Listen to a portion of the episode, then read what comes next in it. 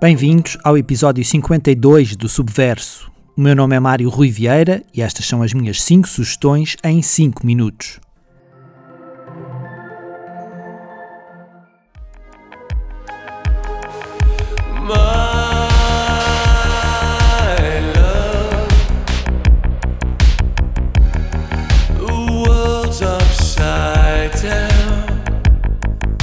Uma banda com mais de quatro décadas de constante atividade terá grandes dificuldades em surpreender quem a ouve.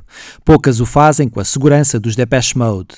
O novo álbum, Memento Mori, pode não ser revolucionário, na verdade encontramos nele fortes momentos de revisitação do passado, mas é seguramente um dos mais consistentes de uma discografia sem grandes passos em falso.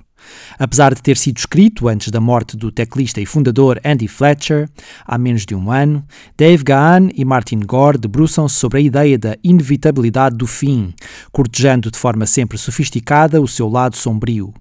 E fazem-no apoiados, tal como no disco anterior, por James Ford, colaborador habitual de Arctic Monkeys, Florence and the Machine ou Foles, e por uma surpreendente parceria criativa com Richard Butler, dos Psychedelic Furs. Abrindo de forma explosiva com uma industrial My Cosmos is Mine, Memento Mori revela-se um disco minucioso, sóbrio e sedutor na entrega, com as vozes de Gahan e Gore a encontrarem o ponto perfeito de equilíbrio em canções como Wagging Tongue ou Caroline's Monkey, mas sempre pronto a surpreender-nos com sintetizadores que tanto são familiares como completamente inovadores. Ghosts Again, que antecipou o disco, é um brilhante exemplo de como os Depeche Mode são mestres na criação de canções grandiosas, sempre com capital de risco associado.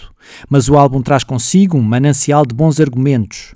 Entre a balada gótica Don't Say You Love Me, as batidas desconcertantes de My Favorite Stranger e Before We Drown, os rasgos de guitarra inesperados de Never Let Me Go e a intensidade em crescendo de Always You, redescobrimos uma banda em topo de forma, mesmo que embrenhada no luto e a lidar com um dos períodos mais desafiantes do seu truculento percurso.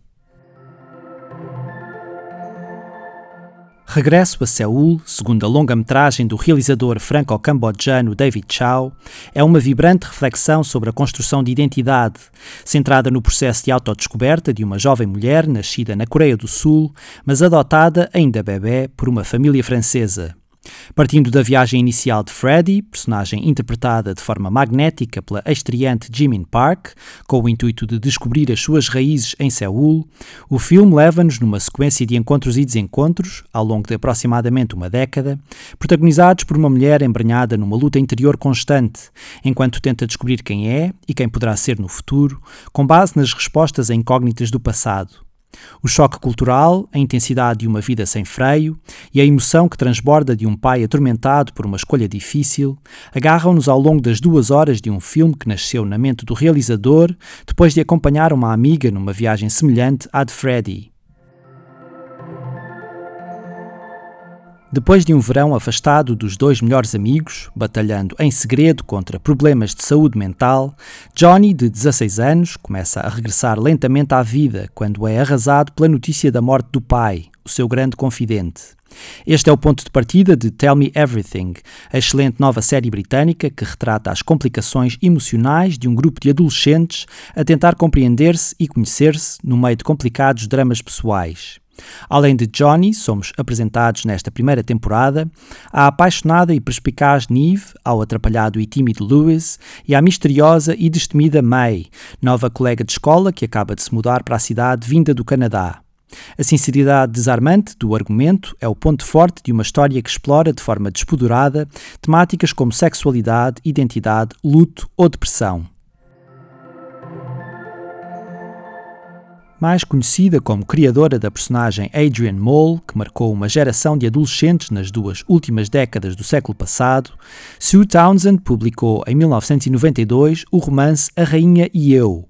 Ao jeito de sátira política, Townsend reimagina o Reino Unido como uma república, com a família real a ser destituída dos seus poderes e fortuna, depois de uma eleição duvidosa no início dos anos 90 que a empurra para um bairro de habitação social. A viver junto da classe trabalhadora, Isabel II vê-se confrontada com os problemas do dia a dia e envolve-se, junto com a restante família, em peripécias divertidas que encaminham a história para um final imprevisível.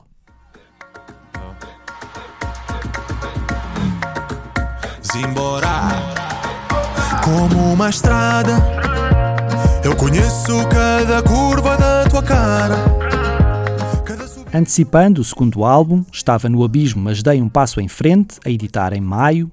Pedro Mafama regressa com Estrada, tema que encerra um inusitado casamento entre o canto alentejano e a rumba portuguesa, género de música eletrónica cigana, representado pela guitarra de Francisco Montoya, dos Ciganos de Ouro, o teclado de José Lebre e a voz de Diego Elgavi. Rompendo com o fatalismo da discografia passada, o músico lisboeta encontra aqui uma energia revigorante para a sua música. Foram estas as minhas escolhas da semana. Regresso no próximo domingo. Até lá, não se esqueçam, digam que vão daqui.